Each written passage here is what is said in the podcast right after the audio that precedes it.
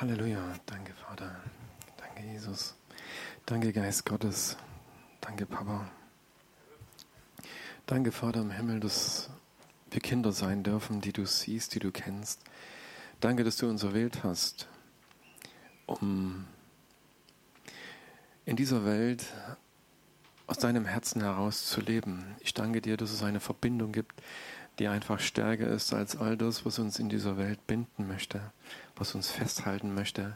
Ich danke dir, dass du uns durch deinen Sohn erlöst hast, dass du uns freigesetzt hast, um in dir dieses Verbundensein in deiner Liebe, in deiner, in deiner Güte, in deiner Treue zu erleben, Tag für Tag.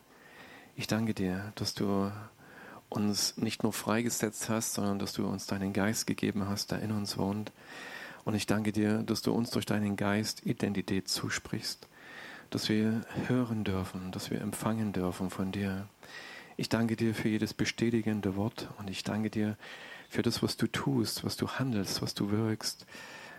Herr, ich danke dir, dass wir in dir diesen Frieden finden und diese Hoffnung, die uns Schritt für Schritt auch in dieser Welt weitergehen lässt, die uns immer wieder aufhebt, die uns zeigt, dass du es bist, der in uns überwindet und der uns hilft, auch in dieser Welt zu überwinden. Herr, all die Anfechtungen, Sorgen, Probleme, Nöte. Und ich danke dir, Herr, dass wir in dir Heilung finden für unsere Seelen, für unseren Leib. Herr, und ich danke dir, dass du unseren Geist stark machst, dass du uns hilfst, aufzustehen, wenn andere sitzen bleiben, aus dem Boot auszusteigen und aufs Wasser zu gehen, wenn du sagst, geh. Ich danke dir, Herr, für diesen Abend und ich danke dir für dein Reden. Möge du bitte an und in den Herzen derer, die heute hier sind und lass uns deine Gegenwart spüren und erleben. Danke, dass du sprichst, Herr, und dass deine Worte lebendig sind und dass sie uns Leben geben. Lass uns deine Worte hören an diesem Abend. Und ich danke dir, Geist Gottes, für Sehnsucht, für Herzen, die, Herr, sich mit Sehnsucht dir zu wenden. Und ich danke dir, dass du den Hungrigen stellst, dass du dem Durstigen gibst, was er sucht und was er braucht. Danke, Herr, dir sei die Ehre über diesen Nachmittag und diesen Abend. Halleluja. Danke, Herr. Danke. Heute. Also schön, dass doch ein paar Leute noch gekommen sind. Wir dachten vorhin um fünf die letzte Reihe wird es dann heute sein. Aber gut, Pfingsten, Sommer, keine Ahnung. Mal schauen. Ich hoffe, ihr habt was mitgebracht an Zeugnissen, an Gedanken, die ihr vielleicht teilen möchtet. Ich würde gern äh, vielleicht, ich weiß gar nicht, was es ist, eine Andacht Predigt. Ich, ich würde es mal vielleicht eher Andacht nennen, weil es bewegen mich momentan bestimmte Dinge und die würde ich gerne mal andenken und vielleicht gibt es den einen oder anderen, der dann weitermacht an dieser Stelle. Ähm, und zwar bin ich, ähm, ja, haben sich bei mir diese Worte von Jesus festgesetzt, äh, die ihr kennt, jeder, der die Bibel liest und der einige Predigten gehört hat. Jesus äh, spricht sehr markant diese Worte oft, in, in, wenn wir die Evangelien lesen, mit diesem Ich bin. Und dieses Ich bin hat mich äh, beschäftigt, schon seine, seit einigen Tagen. Ähm, nicht nur bezogen auf Jesus, der sagt Ich bin, sondern auch auf mich selbst. Was bedeutet es für mich? Aber ich würde gern mal bei Jesus bleiben. Ich weiß nicht, ob ihr Lust habt, ein Stück mit zusammenzutragen, was Jesus an dieser Stelle so vielleicht in den Evangelien äh, weitergegeben hat an seine Jünger oder an die Menschen, die ihm zugehört haben. Ähm, wenn Jesus gesagt hat, ich bin das Brot des Lebens, das Licht der Welt. Ja, der Weg, die Wahrheit und das Leben.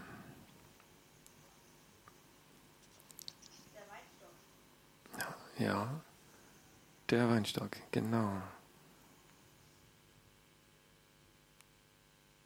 Bitte? Die Tür, genau. Er sagt, ich, ich bin die Tür zu den Schafen, zur Herde.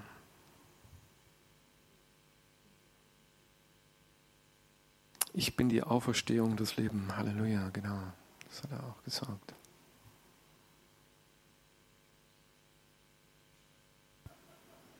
Auch das ist geschrieben, genau, dass er der Eckstein ist. Von einem Haus, das Gott baut.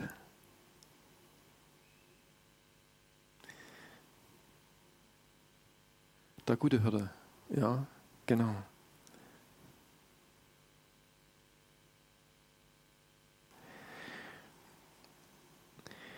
Ich bin der Erste und der Letzte, das Alpha und das Omega. Ich habe halt ein bisschen mehr gesucht als ihr vielleicht jetzt, aber ich denke mal, äh, ja, wir haben doch eine Menge schon zusammengetragen von dem, was ich dann noch gefunden habe.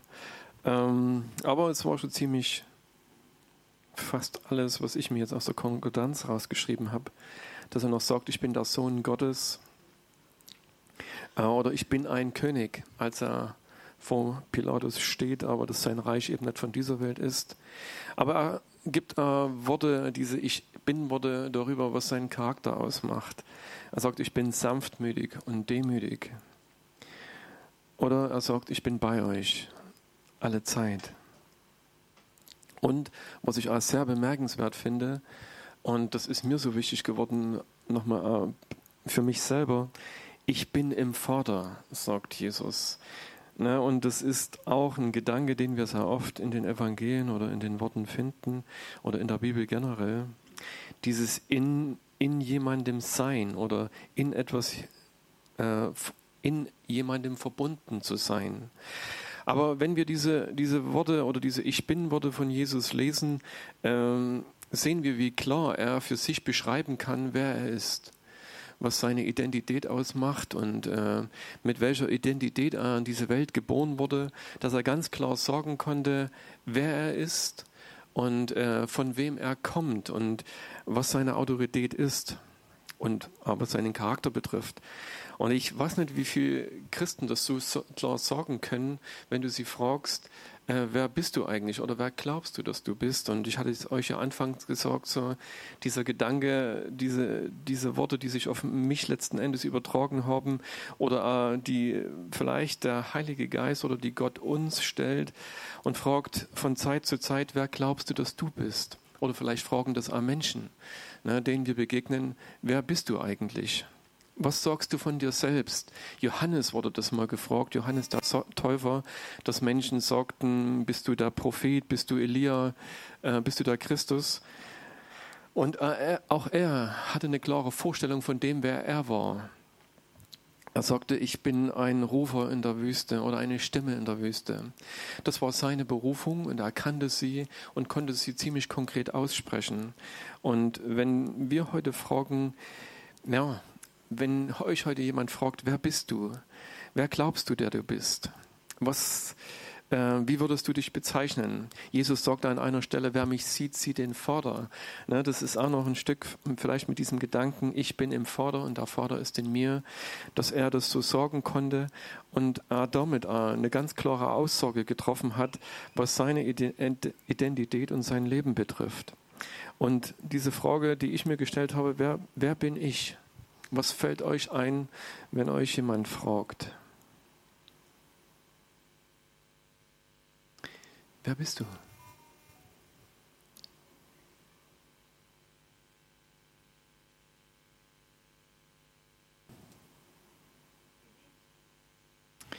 Geliebt. Starke Aussage. Von deinem Mann?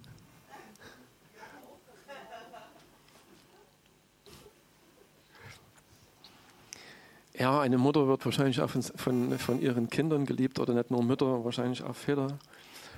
Ja, und man könnte diese, das vielleicht fortsetzen, aber ich denke, du meinst wahrscheinlich von Gott geliebt, von Jesus geliebt, angenommen.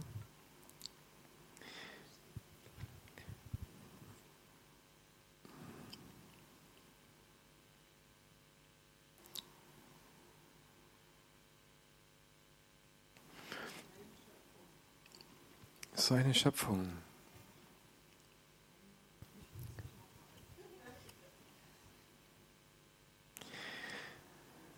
Halleluja, das ist definitiv etwas, was Gott, wenn wir darüber nachdenken, wer wir sind äh, und uns sehen in dieser Welt unter vielen, vielen Menschen, dass wir immer wieder erkennen, okay, ich bin doch nicht so wie der und der. Ich habe oftmals am Anfang gedacht, so, okay, ich bin jetzt Christ und Christen denken alle gleich und die ticken ja alle irgendwie gleich, bis ich dann gemerkt habe, oh, das differenziert sich doch sehr. Also schon von Konfession zu Konfession, von äh, und selbst wenn du in einer Gemeinde bist, merkst du, wie äh, unterschiedlich wir doch sind. Und irgendwann habe ich dann gelernt, dass Gott das so wollte und dass er nichts äh, wieder und wieder schafft, dass er nicht darauf angewiesen ist und sagt, oh, ich habe jetzt eine Form gemacht und jetzt presse ich alles dort rein, dass wenn wir in diese Welt schauen, in seine Schöpfung hinein, jeder Baum sieht anders aus, jede Blume, jede Pflanze, jedes Tier hat äh, seine Einzigartigkeit und so wir Menschen genauso. Ähm, und es macht ja auch Sinn, wenn wir als Gemeinde an einen Leib denken, den Paulus beschreibt und er sagt, da gibt es verschiedene Glieder, die verschiedene Gaben haben und mit diesen verschiedenen Gaben natürlich verschiedene Aufgaben, äh, macht es Sinn, dass wir unterschiedlich geschaffen sind. Ähm, und trotzdem natürlich verbinden uns gewisse Dinge. Ne? Ich meine, trotz dieser Unterschiedlichkeit haben wir eine Menge Dinge, die, die wir gemeinsam haben. Aber wir sind einzigartig, definitiv. Von Gott erdacht, geschaffen in seiner Kreativität, dass er sagt, ich muss nicht alle Menschen gleich schaffen. Ich habe mir was gedacht, als ich dich geschaffen habe, als du in diese Welt geboren wurdest, als du ein Gedanke warst in meinem Herzen, habe ich dich einzigartig geschaffen und gesehen. Definitiv. Eine Tochter, Halleluja, ein Sohn.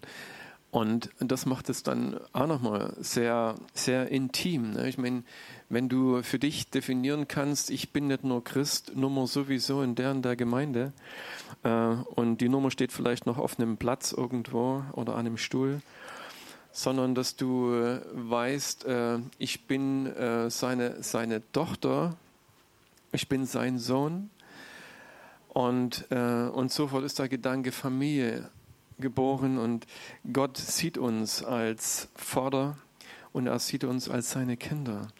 Und ich glaube auch, dass das vielleicht das Erste ist und eines dieser großen Geheimnisse, die uns Gott äh, offenbaren möchte, jedem Einzelnen ganz persönlich, dass er für sich sehen kann und spüren kann, dass er ein geliebtes Kind ist.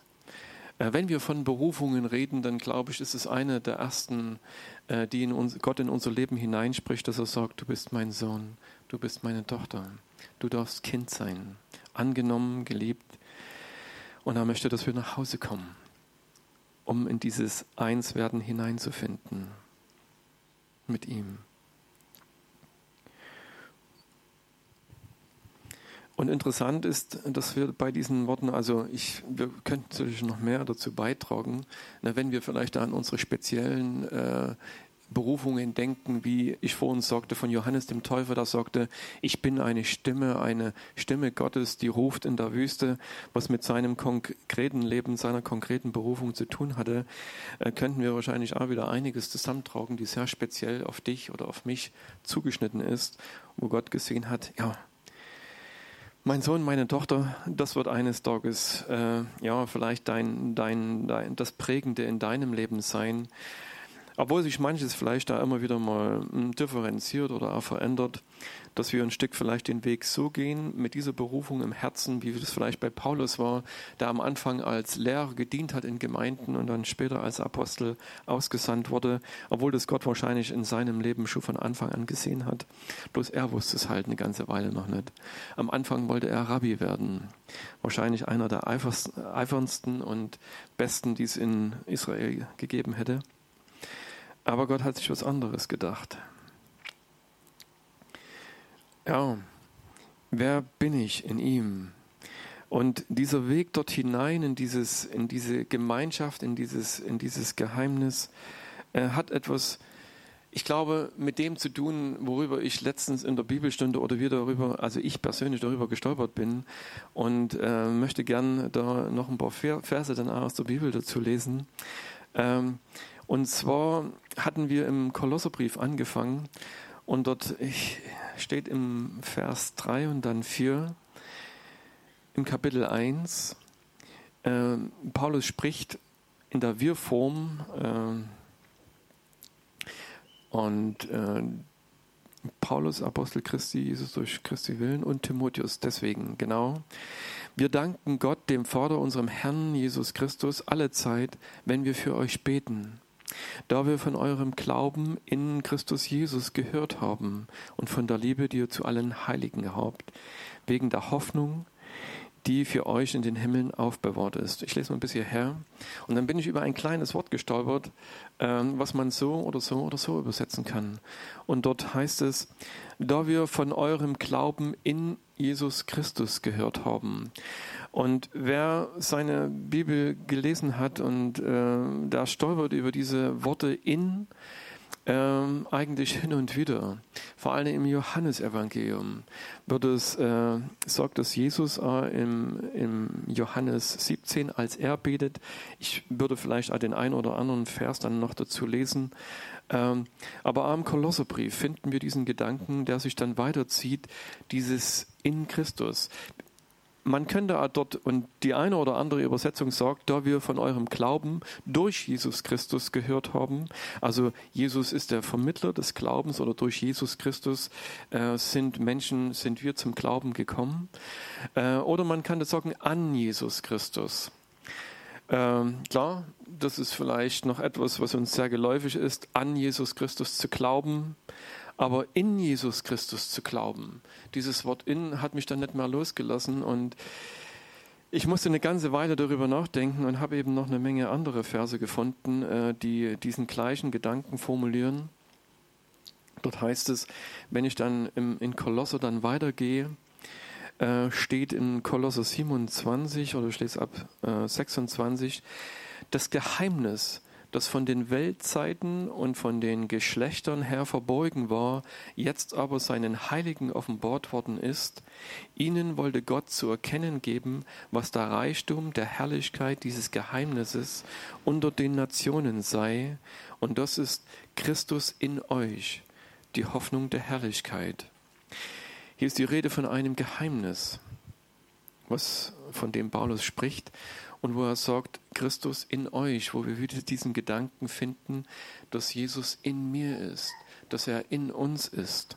Und dann geht es weiter im Kapitel 2, wo es dann heißt, äh, im Vers 6, wie ihr nun den Christus, Jesus, den Herrn empfangen habt, so wandelt in ihm, gewurzelt und auferbaut in ihm, gefestigt im Glauben.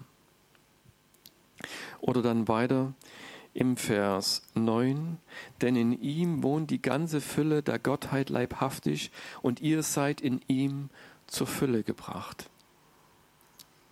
Also hier heißt es, dass wir in ihm oder dieses Geheimnis, äh, dass Christus in uns ist oder wir in ihm, wie Paulus hier schreibt, äh, dort taucht dieses, dieser Gedanke immer wieder auf. Und wir haben in der Bibelstunde dann ein Stück ne, diese, diesen Gedanken auseinandergenommen. Und es ist etwas anderes, ob du sagst, ich glaube an jemanden oder ich bin in jemandem. Weißt du, ich denke, du kannst glauben, dass der ICE oder ich glaube es, dass der ICE in Deutschland der schnellste Zug ist, der in Deutschland so unterwegs ist. Aber es ist etwas anderes, ob ich de, daran glaube, dass der ICE der schnellste Zug in Deutschland ist, oder ob ich in ihm sitze. Weil wenn ich in ihm bin, dann äh, bringt er mich ein Stück weiter, als wenn ich nur glaube, dass er ja, relativ schnell unterwegs ist und ich vielleicht an irgendeinem Bahnhof stehe oder ja, daran darüber nachdenke, was er, wo er sich ja, in Deutschland überall bewegt. Aber dieses in ihm zu sein heißt, ich werde dort an den Orten sein, wo derjenige oder wo dieser ICE fährt.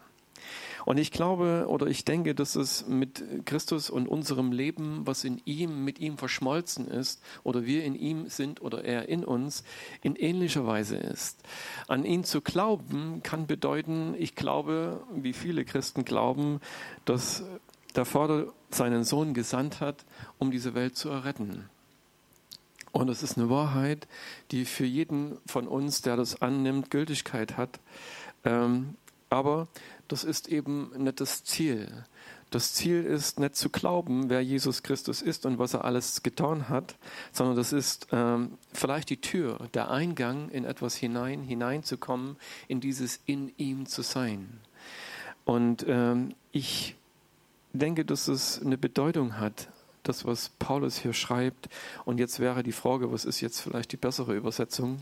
Aber ich bleibe mir bei diesem von eurem Glauben in Christus, weil Jesus äh, verwendet diesen Gedanken äh, äh, in den Evangelien und im Johannesevangelium finden wir im Kapitel 14, das würde ich gern dann einmal noch lesen.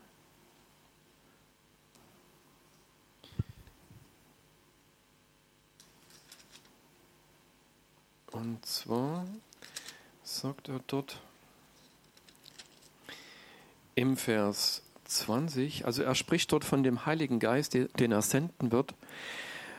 Und dann sagt er im Vers 20, äh, an jenem Tag, wenn der Heilige Geist kommt, also ja, meine Worte dazu, werdet ihr erkennen, dass ich in meinem Vater bin und ihr in mir und ich in euch. Und im Kapitel 17 betet er fürs, nicht nur für seine Jünger, sondern für all die Menschen, die noch ihm folgen werden. Ähm, Im Vers 20 und 23 oder ab Vers 20 heißt es aber nicht, für diese allein bitte ich, sondern auch für die, welche durch ihr Wort an mich glauben, damit sie alle eins seien, wie du, Vater, in mir und ich in dir, dass auch sie in uns eins seien, damit die Welt glaube, dass du mich gesandt hast. Und die Herrlichkeit, die du mir gegeben hast, habe ich ihnen gegeben, dass sie eins seien, wie wir eins sind. Ich in ihnen und du in mir, dass sie in eins vollendet seien. Und auch wir, hier wieder haben wir diesen Gedanken, den Jesus formuliert, dieses in ihm oder dieses Einssein in ihm. Also ich glaube, dass, oder bin überzeugt davon, dass dieses mit ihm so verbunden zu sein, wie Paulus es meint, wie Jesus das hier ausdrückt, ist eine Dimension von Gemeinschaft, von Einssein in seinem Wesen und Charakter, äh, damit wir verändert werden. Nur an etwas zu glauben, bedeutet noch nicht verändert zu werden. Aber wenn wir in ihm hineinkommen oder er in uns hinein, wie Jesus gesagt hat im Kapitel 14 im Johannesevangelium, dass wenn der Heilige Geist kommt, dann werdet ihr erkennen, dass etwas in eurem Leben sich verändert hat. Und ich glaube, dass der Heilige Geist es ist, der uns diese Identität vermittelt, der uns darauf hinweist, der uns zeigt und Erkenntnis darüber schenkt, was wirklich in unserem Leben durch die Gnade Gottes verändert wurde. Dieses, dass er wirklich in uns ist, dass eine komplette Veränderung stattgefunden hat ähm, und wir dieses Leben leben können aus seiner Kraft heraus, aus seinem Wirken heraus, aus diesem Sein aus diesem mit ihm verbunden sein, dass es etwas anderes ist, als nur an ihn zu glauben. Und ich denke, dass dieses Ich bin, was Jesus ganz klar ausspricht, ne, was seine Identität ausmacht, das, was er den Menschen weitergibt, äh, letzten Endes durch das ist, was der Heilige Geist da in sein, sein Leben hineinspricht oder was schon von Anfang an auf seinem Leben lag, wo er wusste, wer er ist und zu was er geboren wurde und zu was er in diese Welt gekommen ist. Und wisst ihr, dieses, diese Gedanken, die ich heute weitergebe, äh, die mich selber auch sehr bewegen, sind, haben etwas mit dieser Identität, mit meinem Weg auf dieser Erde zu tun. Und zu was hat mich Gott erwählt? erschaffen oder in diese Welt geboren. Wir hatten vorhin gesagt, Kind Gottes zu sein. Und wenn wir das mit Überzeugung sorgen können und geliebt zu sein von ihm, dass diese Liebe es ist, die uns trägt, die uns führt, aber dass du äh, darüber hinaus von äh, durch den Heiligen Geist ein Stück erfährst auf diesem Weg, ähm, was ist dein Platz in diesem Leib? in den dich Gott hineinstellt oder in diese Welt, wo du konkret stehst. Ähm, was ist es? äh, konkret, vielleicht in deinem Leben?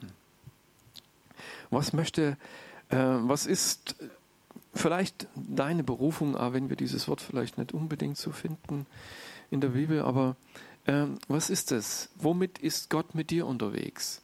Na, so wie es Johannes vielleicht konkret definieren kann, weil ich glaube, wenn du ein Stück weißt, wer du bist in Gott, äh, was er deine, deins ist, was er dir gegeben hat, äh, dann können wir vielleicht mehr Energie oder Eifer oder Klarheit, Gedanken und Gebete in diese Richtung oder gezielt uns in diese Richtung bewegen und es bewahrt uns, vielleicht auf der Hochzeit zu tanzen, auf der Hochzeit zu tanzen, vielleicht ein Hirnstück probieren oder dort zu probieren, sondern ich weiß, wer ich bin und investiere mein Sein in diese Berufung, die mir Gott gegeben hat.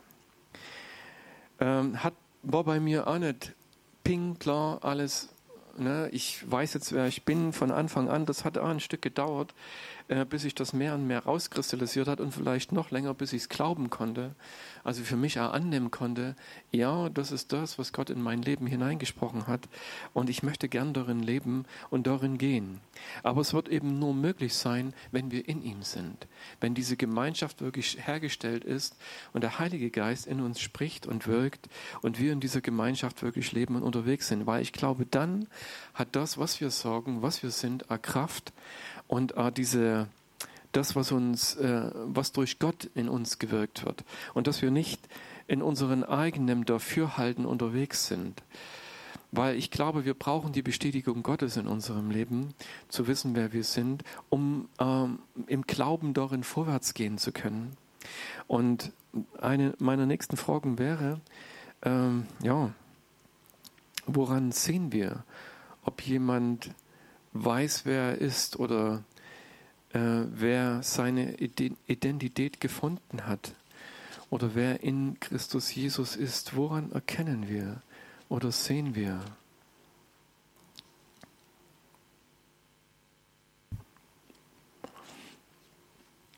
Was meint ihr? Woran erkennen wir Menschen, die in Christus sind oder die wissen, wer sie sind?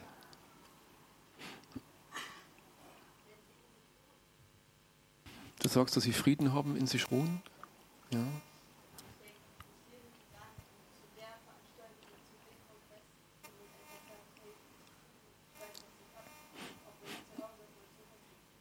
Ich sage es mal ins Mikrofon, weil, ne, damit es dann.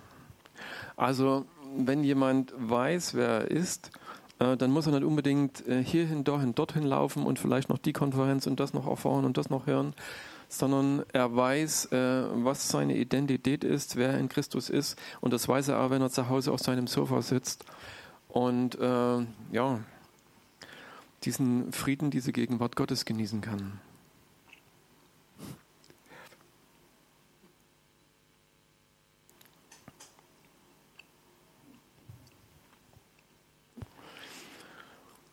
Wo, wo, woran erkennen wir Menschen, die in Jesus Christus sind, in ihm zu Hause sind oder er in mir? Ne, weil es ist ja eine Wechselbeziehung, von der hier die Rede ist. Bitte? An den, an den Früchten. Also, ja, wenn, ne, wenn Jesus Christus in uns wohnt, äh, dann wird in uns etwas hervorkommen, etwas wachsen in uns durch diese Gemeinschaft, äh, durch die Gemeinschaft des Heiligen Geistes. Und ähm, Gerd sagt Früchte, äh, wir lesen es ne, von den Früchten des Geistes, die er wirkt. Es wird in unserem Leben etwas wachsen, etwas, was wir vorher nicht hatten, was in unserem Leben nicht zu sehen war, was von diesem Zeitpunkt an dann vielleicht mit diesen Samenkörnern, die Jesus in unser Herz hineinspricht, die er in uns hineinlegt, dass sie wachsen und dass sie dann irgendwann Früchte bringen.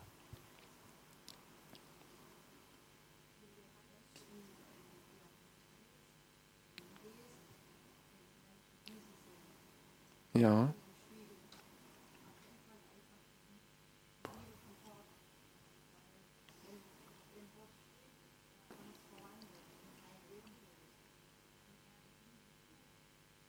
Ja.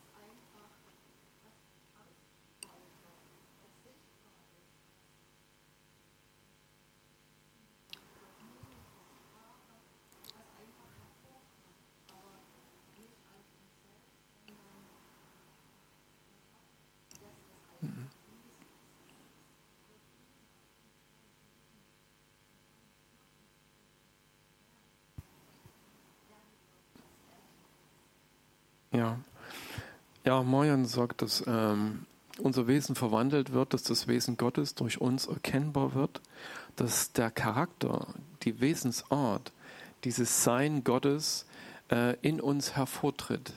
Wenn jemand äh, in ihm ist oder er in uns, wird das Wesen Gottes zum Vorschein kommen. Das hat natürlich auch etwas mit den, mit den Früchten des Geistes zu tun, die äh, im Galaterbrief beschrieben sind, äh, dass das nicht unser Werk ist, sondern dass es das Werk Gottes ist in uns, dass wir ihm immer ähnlicher werden. Und ne, da werden wir vielleicht auch bei, bei, diesem, was Jesus sagt, ich bin sanftmütig und von Herzen demütig. Ähm, ja, und sofort fallen uns all die Christen ein um uns herum, die genau das widerspiegeln. Sanftmütig, demütig, liebevoll, wie gütig. Also ich merke, wenn ich darüber nachdenke, ich, ja, bitte verändere mein Herz weiter. Aber ich, ja, ich, ich, ich, wollte mal gucken, ob ihr Gesicht zur Faust geballt ist. Aber sie lacht noch. Also damit möchte sie das unterstreichen, diesen Gedanken, Herr, verändere mein Herz weiter.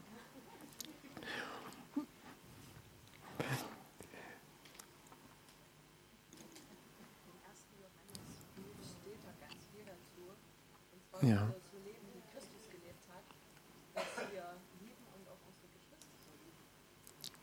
Ja, ja.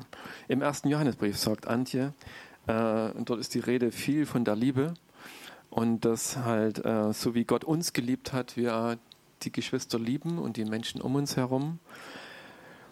Auch das wird in uns zum Vorschein und zum Tragen kommen, wenn diese, diese, diese Wesens, Wesensveränderung in uns stattfindet. Und ihr seht, ähm, ja, Jesus konnte das ziemlich klar definieren. Er hat gesagt, wer mich sieht, sieht den Vorderpunkt. Und er meinte damit, dass sein Wesen, sein Charakter, der, der er war, der in dieser Welt war, äh, den Vater wieder gespiegelt hat. Ich weiß jetzt nicht, ob es irgendwelche ja, Schwächen, menschliche Schwächen an Jesus gab, die er vielleicht hatte. So. Das wird uns ja in der Bibel nicht so rüber geschrieben. So, ne? Ich meine, also muss er wahrscheinlich darin vollkommen gewesen sein. Ähm, und trotzdem äh, sind wir ja ähm, ist er der Erstgeborene, wie es heißt, unter vielen Söhnen und Töchtern, Söhne, die nach ihm kommen, die in gleicher Weise von, durch die Gnade Gottes von neuem geboren werden und die in gleicher Weise doch eigentlich das Wesen des Vaters widerspiegeln müssten, sollten, könnten, dürften. Und ähm, diese Herausforderung bleibt in unserem Leben. Und ich frage mich halt so, äh, wieso ist es manchmal so, zumindest ähm, hat man den Eindruck so, dass so der eine oder andere in seinem alten Charakter, Wesen und Menschsein stecken bleibt. So. Dass ähm, dieses, diese Veränderung, die Gott in uns anschiebt, mehr so in homöopathischen Dosen passiert. So. Also so, ja, zu Hause im Bett. Äh, aber dass wirklich eine spürbare, sichtbare Veränderung stattfindet, ähm, ich glaube, dass das eigentlich mit diesem, ja, mit dieser Erneuerung, die Gott in uns anschiebt, durch seinen Geist stattfinden müsste. Und dazu gibt es natürlich auch ein paar Verse. Also wir lesen das ja viel letzten Endes auch in der Bibel. Und die Frage, ich glaube, die wichtig ist, wie kommen wir dorthin? Dass es passieren sollte. Ich will nicht sagen, passieren muss, es wäre schön. Also ich, aber Gott arbeitet halt vielleicht nicht mit diesen Worten muss und soll, aber trotzdem ist es seine Liebe, die, die uns verändern möchte, dass wir das genau das widerspiegeln, weil die Wahrheit darüber ist, dass wenn sein Wesen in uns Gestalt gewinnt, dann wird es nicht nur dienlich sein für die Menschen neben uns oder um uns herum, sondern letzten Endes dient, dient es uns selbst. Wir selbst werden mit uns vielleicht zufriedener sein oder glücklicher sein, wenn mehr und mehr das Wesen Gottes in uns Gestalt gewinnt. Und nicht nur wir, sondern eben auch die anderen. Und von daher glaube ich, könnten wir heute in gleicher Weise sagen, wer mich sieht, sieht Christus. Ich meine jetzt dich, ne? nicht mich. Also, äh, aber mit diesem, mit diesem Gedanken zu gehen und das, das im Glauben aussprechen zu können. Äh, wer uns sieht, sieht Christus. In einer Gemeinde, ich weiß nicht genau in welcher, die wurden als erstes Christen genannt, äh, Christusse, weil man in ihnen hoffe ich mal, zumindest Christus gesehen hat, dass man das Wesen oder das, was Jesus wollte, gesehen hat, dass man sie Christen genannt hat. Und deswegen uns ja heute in gleicher Weise. Und äh, mit dieser Überzeugung im Herzen, mit diesem Glauben sorgen zu können, wer mich sieht, sieht Christus. Wenn, wenn ich darüber nachgedacht habe, ist es mir nicht, kommt es mir nicht so leicht über die Lippen. Und ich bin dann auch jemand, der eher sagt so, na gut, ich würde es ja eh nicht sagen. Wenn das jemand sagen möchte, dann soll er es gern sehen, weil ja unsere Werke definitiv lauter sprechen als unsere Worte. Aber dass Menschen an uns sehen, dass wirklich Christus in uns geboren ist oder dass wir in ihm sind und er in uns. Und Gott hat es uns zugesprochen. Jesus hat gesagt, wenn der Heilige Geist kommt, werdet ihr es erkennen. Und trotzdem braucht es, denke ich, diesen Prozess der Veränderung. Und vielleicht ist es wirklich ein lebenslanger Prozess und er, er beginnt in dem Moment, wo wir von neuem geboren werden. Und die Frage, die ich schon gestellt habe, wie komme ich dahin? Wie komme ich dorthin, dass genau das passiert?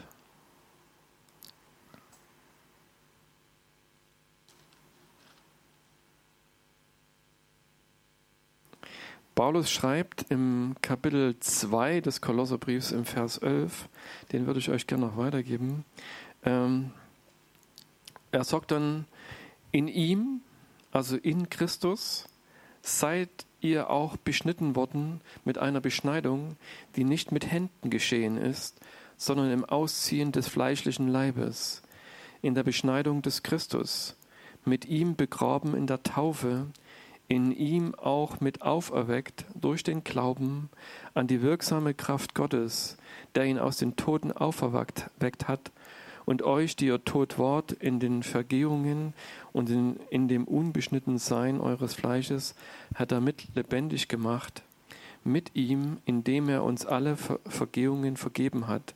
Er hat den Schuldschein gegen uns gelöscht, der an Satz, Satzungen bestehenden dagegen uns war, und ihn auch ihn auch uns unserem, aus unserer Mitte fortgeschafft, indem er ihn ans Kreuz nagelte. In ihm seid auch ihr beschnitten worden, mit einer Beschneidung, die nicht mit Händen geschehen ist, sondern im Ausziehen des fleischlichen Leibes, in der Beschneidung des Christus. Mit ihm begraben in der Taufe, in ihm auch mit auferweckt. In ihm heißt es hier wieder. In ihm sind wir beschnitten worden. Und in ihm sind wir begraben und wieder auferstanden. Und wir lesen auch hier wieder dieses, diesen Gedanken, äh, der zum Ausdruck kommt, dass dies nur in Christus geschehen kann. Dass es nicht ein Werk ist, was, was wir vollbringen, sondern dass es nichts mit unserer menschlichen Leistung und irgendetwas zu tun, mit irgendeiner Form von Selbstkasteiung oder irgend uns dorthin zu prügeln oder hinzubringen, um ja diesen Charakter Christus wieder zu spiegeln, sondern es ist etwas in ihm mit uns geschehen oder es muss etwas in ihm mit uns geschehen und es wird etwas mit uns in ihm geschehen was nur auf dieser Basis passieren kann. Dass dieses alte, dieser alte Mensch, dieses alte Wesen, das, was wir waren in unseren Gedanken, in unserem Herzen, in unserem Wollen, in ihm so verändert wird, dass äh, ein Austausch stattfindet, so dass Christus in uns gesehen wird und dass wirklich sein Wesen, seine Liebe, sein dieses Gottsein in uns so deutlich wird, dass die Menschen in uns Jesus erkennen können. Und Paulus sagt hier im Ausziehen des fleischlichen Leibes, dieses und dieses Anziehen des Geistlichen, dieses worauf schaue ich, was ist mir wichtig, worauf bin ich fixiert nach wie vor. ähm, ist mit diesem Neuwerden, mit dieser neuen Geburt wirklich eine komplette Veränderung. Hat, hat die damit angefangen, dass dieses Alte keine Relevanz mehr oder mehr und mehr stirbt? Ist es so, dass äh, das, was in dieser Taufe passiert ist, aber wenn es nicht vollendet ist, aber dass da wirklich etwas angefangen hat, wie ähm, dass ich etwas in etwas hineingebe, wie, wie Jesus dieses Beispiel bringt von diesem Sauerteig, den eine Frau in einen Zentner Mehl hineingibt, der mehr und mehr alles durchsäuert, dass zum Schluss alles durchdrungen ist, dass der Mensch in Christus zum Schluss wirklich Christus widerspiegelt oder Gott widerspiegelt in seinem Wesen und in dem, was er in sein Herz hineingeschrieben hat, was er mit deiner, mit meiner Berufung zu tun hat, dass wir das wissen, dass wir das sehen, dass wir das erkennen, dass wir das sind dass, dass das zum Ausdruck kommt, dass wir, dass Christen nicht beständig in diesen Kinderschuhen stecken bleiben, wie es der Hebräerbriefschreiber schreibt, ihr müsstet längst Lehrer des Wortes sein und seid immer noch wie Kinder, die diese Muttermilch brauchen und dass ich immer wieder äh, über die Anfangsdinge des Grundes reden und sprechen muss, sondern dass ihr längst weiter sein solltet. Und wie oft ist es leider zu beobachten, dass Kinder Gottes nicht wachsen und nicht erwachsen werden, vielleicht auch nicht werden wollen, weil es ist ja leichter bedient zu werden, als selber zu dienen. Und ich glaube, dass in, diesen, dass in der Christenheit eine Kultur entwickelt wurde, die genau damit zu tun hat. Dass Menschen da sind, die bedient werden und andere, die dienen. Aber jeder einzelne von uns sollte dieses Wesen Gottes, dieses Wesen Christus widerspiegeln. Wir sind dazu berufen. Und das hat etwas mit, damit zu tun, mit diesem in ihm zu sein. Und das beginnt, wie Paulus hier sagt, mit diesem, wir sind beschnitten, mit einer Beschneidung, die indem unser, unser altes Wesen, unser alter Mensch stirbt und das Neue anfängt hervorzuwachsen, hervorzukommen. Und wir hatten vorhin diesen Gedanken der Früchte, ne, die wachsen durch ein Samenkorn, was gesät wird, wo daraus ein Baum wird. Oder wir hatten dieses Beispiel von diesem Sauerteig, dass wirklich eine Veränderung stattfindet, dass wir, dass die Menschen an uns in gleicher Weise Christus sehen. Und ich hoffe, dass dieser Erneuerungsprozess, den Paulus anspricht, dass er sagt, werdet verwandelt oder werdet verändert durch die Erneuerung des Denkens, das durch all unser Sein hindurch. Und es beginnt vieles in unserem Denken, dass Gedanken der Wahrheit kommen, in uns hineingesät werden und dass sie in unser Herz fallen dürfen und dann eben wachsen, um neue Früchte hervorzubringen, das Alte zu ersetzen, dass das etwas ist, wozu wir berufen sind was wir sein dürfen. Und nur ist es vielleicht doch ein bisschen mehr geworden, als ich vielleicht am Anfang dachte oder wollte.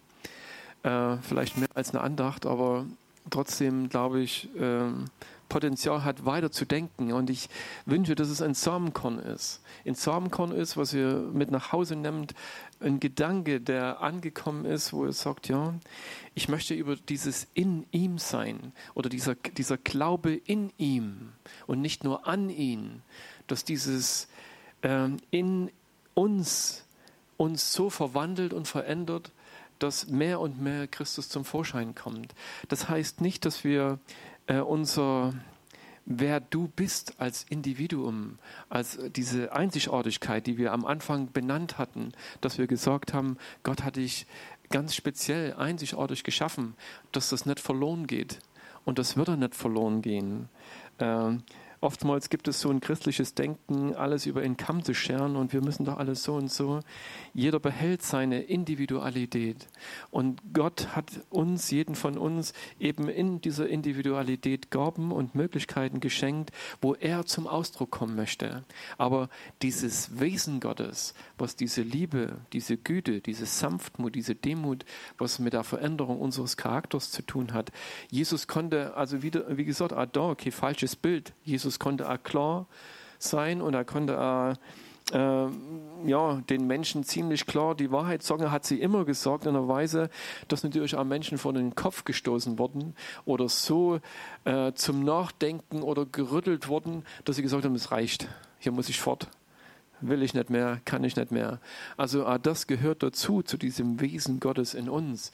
Also es ist nicht, er war nicht nur dieses sanftmütige Lamm, was man hin und her schubsen konnte, sondern er hat ja, ziemlich klar die Botschaft Gottes deutlich gemacht und er sagt an der Stelle, äh, mich hasst die Welt, weil ich ihr sorge, dass sie böse ist.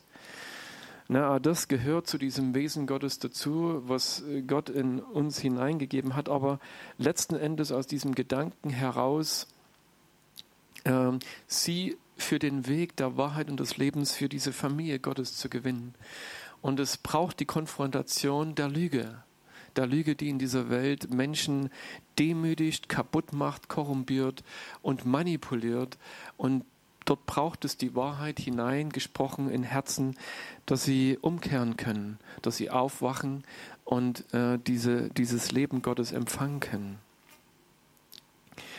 Und ich sehe und wünsche mir mehr und mehr, dass das, was Gott angefangen hat in uns, dass es wächst und dass es zur Reife kommt und dass dieser Prozess weitergeht und hindurchgeht, dass wir daran weiter beteiligt sind. Wisst ihr, dass wir nicht auschecken, das nicht irgendwo so, naja, du, dass das Leben als Kinder Gottes eben nicht sich so dann abtrennt an in Dienende und Hörende oder Empfangende, sondern dass wir alle äh, in dieser Verwandlung bleiben und mehr und mehr Gott in uns Gestalt gewinnen lassen, dass deine, dein, dein geistliches Wesen, was Gott dir geschenkt hat, mehr und mehr hervortritt und du in, de, in dem, in dieser Kraft, in dieser Autorität, in dieser Wahrheit, äh, in deinem Umfeld dieses Licht bist, dass die Menschen Wahrheit erkennen, dass sie sehen, hey, wenn ich dich sehe, dann sehe ich ein Stück von diesem Himmel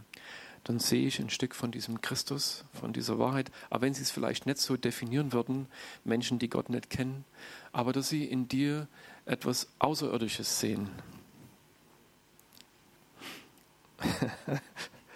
und das muss nichts damit zu tun haben, dass du große Eckzähne kriegst und grüne Haut, sondern dass sie dieses, dieses, dieses wunderbare Wesen Gottes erkennen, was sich in einer Weise definiert, dass sie sagen, hey, oder dass sie sagen, danke.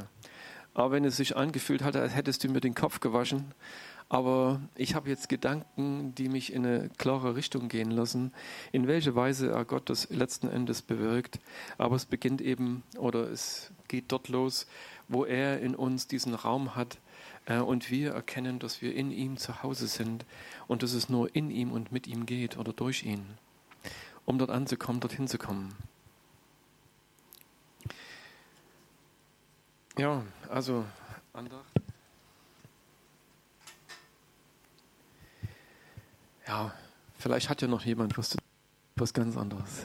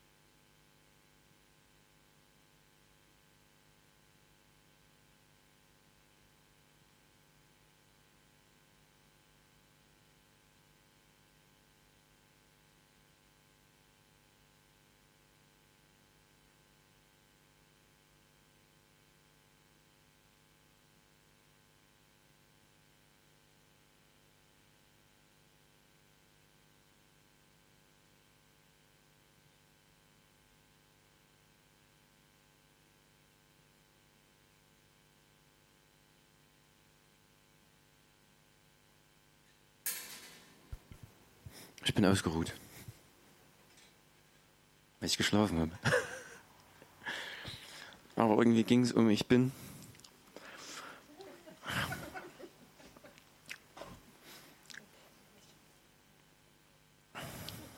Ja. Ich bin jemand mit einem fleischernen Herzen. Ich bin jemand mit einem neuen Geist. Ich bin jemand mit einem neuen Leben. Und ich bin irgendwann jemand mit einem neuen Namen.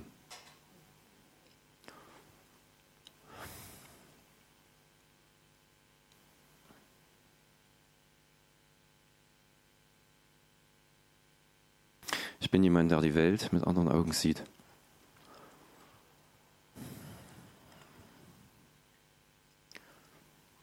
Ich bin jemand, der Perspektive hat.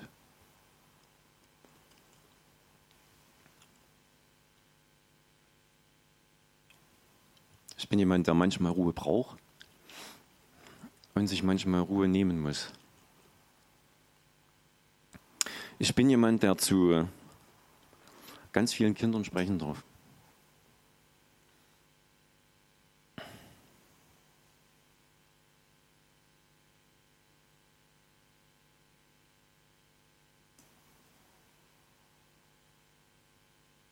Ich bin jemand, der eine neue Identität hat. Und alles durch Christus.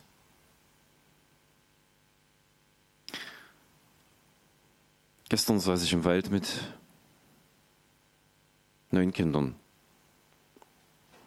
auf einer Bank.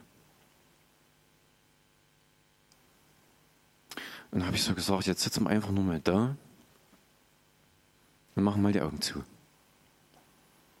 Langweilig. hm.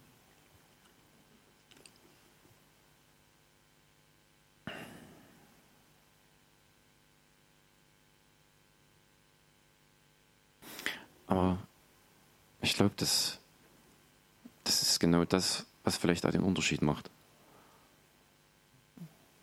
Dass das, was vielleicht für viele langweilig ist, dass es gerade wichtig ist und richtig.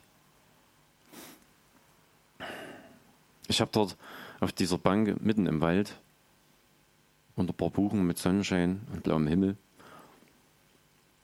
meine Kinderbibel ausgepackt. Und da habe ich diese Geschichte durch Zufall aufgeschlagen, wo Jesus seinen Jüngern das Beten lernt. Oder lernt. Lehre uns beten, Herr. Und da geht es ums Vaterunser. Und die Kinder haben dann so gefragt, kann man so mit Gott reden?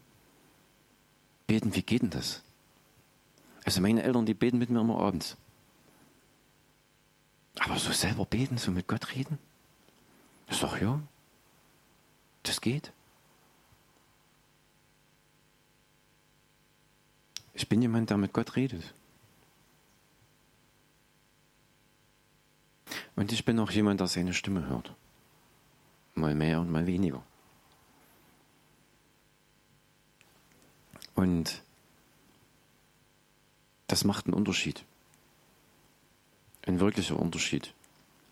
Mitten im Wald auf einer Bank unter einem Blätterdach. Und ich habe zu den Kindern gesagt, jetzt machen wir einfach mal die Augen zu und machen mal gar nichts und hören mal nur zu. Und dann hat es gar nicht lange gedauert. Ich merke was. Was merkst denn du? Na, Luft. Ah, ich meine, du merkst den Wind. Ja, das ist Wind. Und ich habe gesagt, siehst du denn den Wind? Sagt er, nee. Aber ich sehe, wie sich die Blätter bewegen. Von den Bäumen. Und ich merke den Wind auf meiner Haut. Sag ich, ja. Du siehst den Wind zwar nicht, aber du siehst seine Auswirkungen. Und das war so cool, weil in der nächsten Geschichte, die dann kam, in dieser Bibel, ging es um Wind. Denn so ist es mit jemandem, der aus dem Geist geboren ist. Das ist wie Wind. Niemand weiß, woher er kommt und wohin er geht. Und so ist es mit jemandem, der aus dem Geist geboren ist. Das ist wie Wind.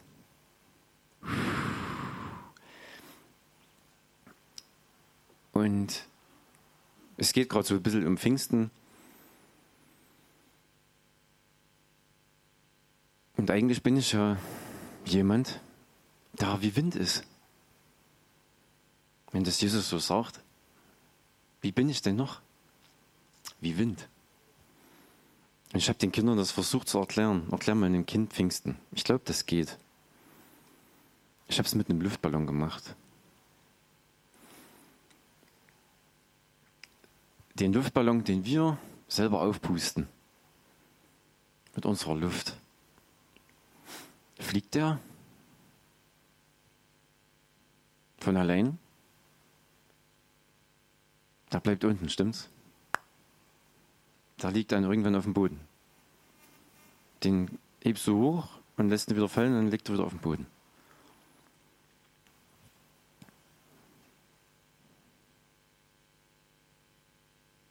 Und dann habe ich aber so angefangen, aber es gibt unseren Vater, mein Vater im Himmel, der will, dass ich fliege.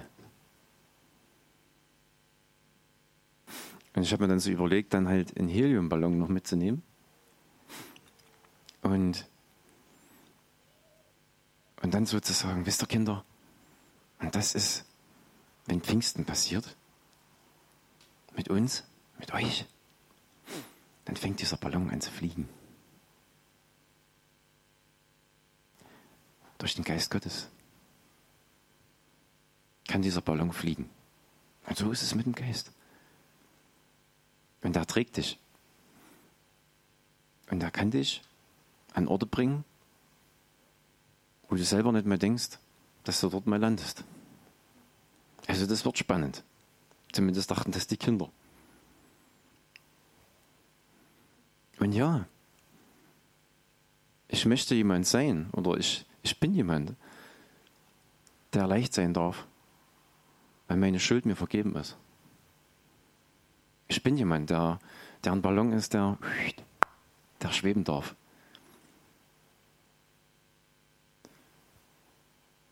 Und die Kinder haben das verstanden. Ist das so, wie wenn mich Gott anpustet? Ja. Was hat Jesus gemacht? wo er in dem einen Abend noch bei seinen Jüngern war. Er hauchte sich an, steht geschrieben. Ich weiß nicht, ob es Lukas oder äh, Johannes ist. Er hauchte sich an und sprach, empfangt Heiligen Geist. Und das, das war so krass, weil die Kinder ja schon mit dem T-Shirt auf der Bank saßen, ihre Augen zu hatten und haben diesen Wind gespürt. Diesen Windhauch. Auf ihrer Haut, überall. Meine Haare fliegen im Wind. Und dann saßen wir zu zehn auf dieser Bank und haben einfach in die Bäume gestarrt, wie der Wind die Blätter bewegt. Und dann habe ich eine Tüte Gummibären rausgeholt. Und dann haben wir auf einer Seite angefangen mit der Tüte und dann haben wir die durchgereicht. Und jeder durfte sich ein Gummibärchen rausnehmen. Und ich dachte so, Herr, was wirst du wohl denken? Hm? Machen wir jetzt Abendmahl auf der Bank mit Gummibären. Und dann habe ich festgestellt,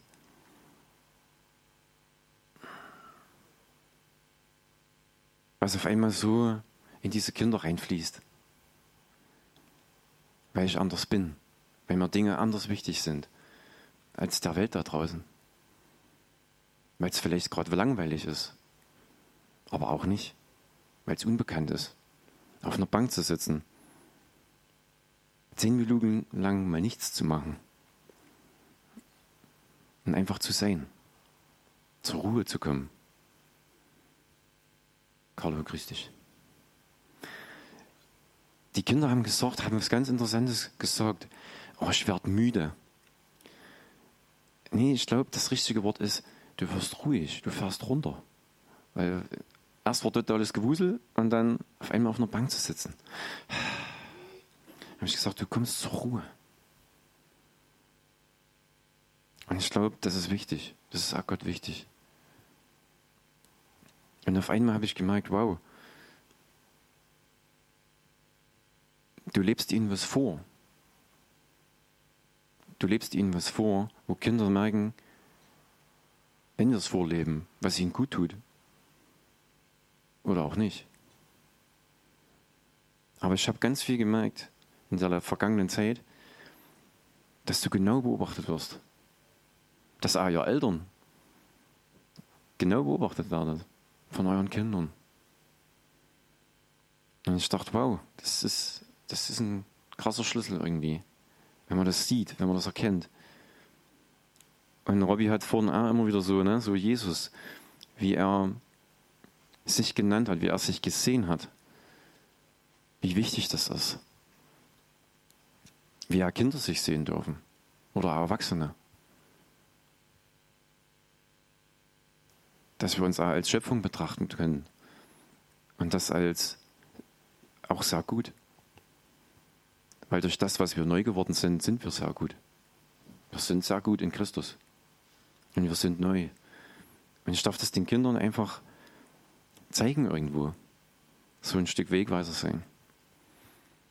Und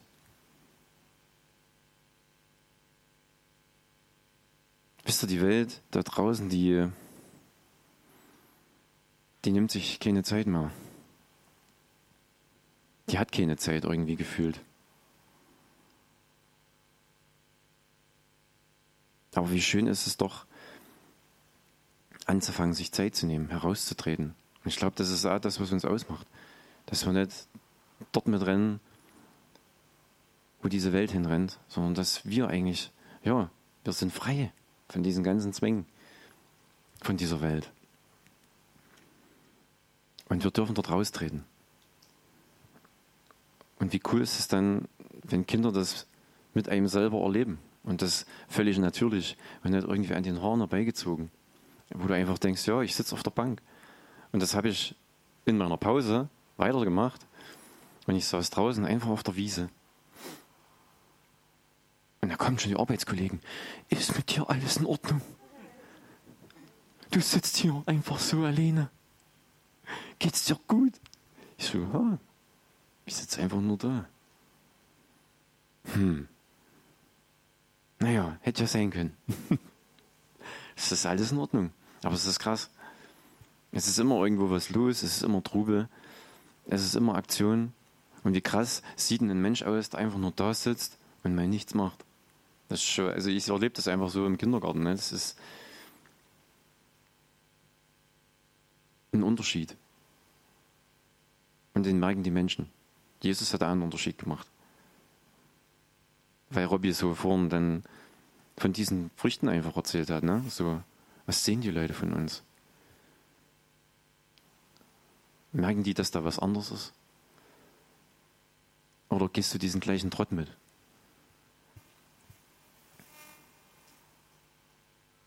Und die Früchte gibt es auf vielerlei Art und Weise. In vielen Dingen habe ich auch noch Baustellen, so ist es nicht. Aber es gibt einfach diese Momente, wo du einfach merkst, oder dir fällt es gar nicht selber auf, aber den anderen, dass du einen Unterschied machst.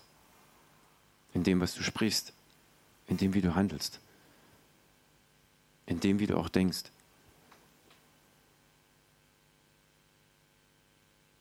Diese Woche kam auch wieder eine Mutter völlig aufgelöst zu mir, weil wir neue Zugänge haben in unserer Gruppe. Von Kindern halt, ne? Und wenn schon Eltern anfangen, ne, aber euch das richtig überlegt habt, mit dem. Ja, das ist die Realität.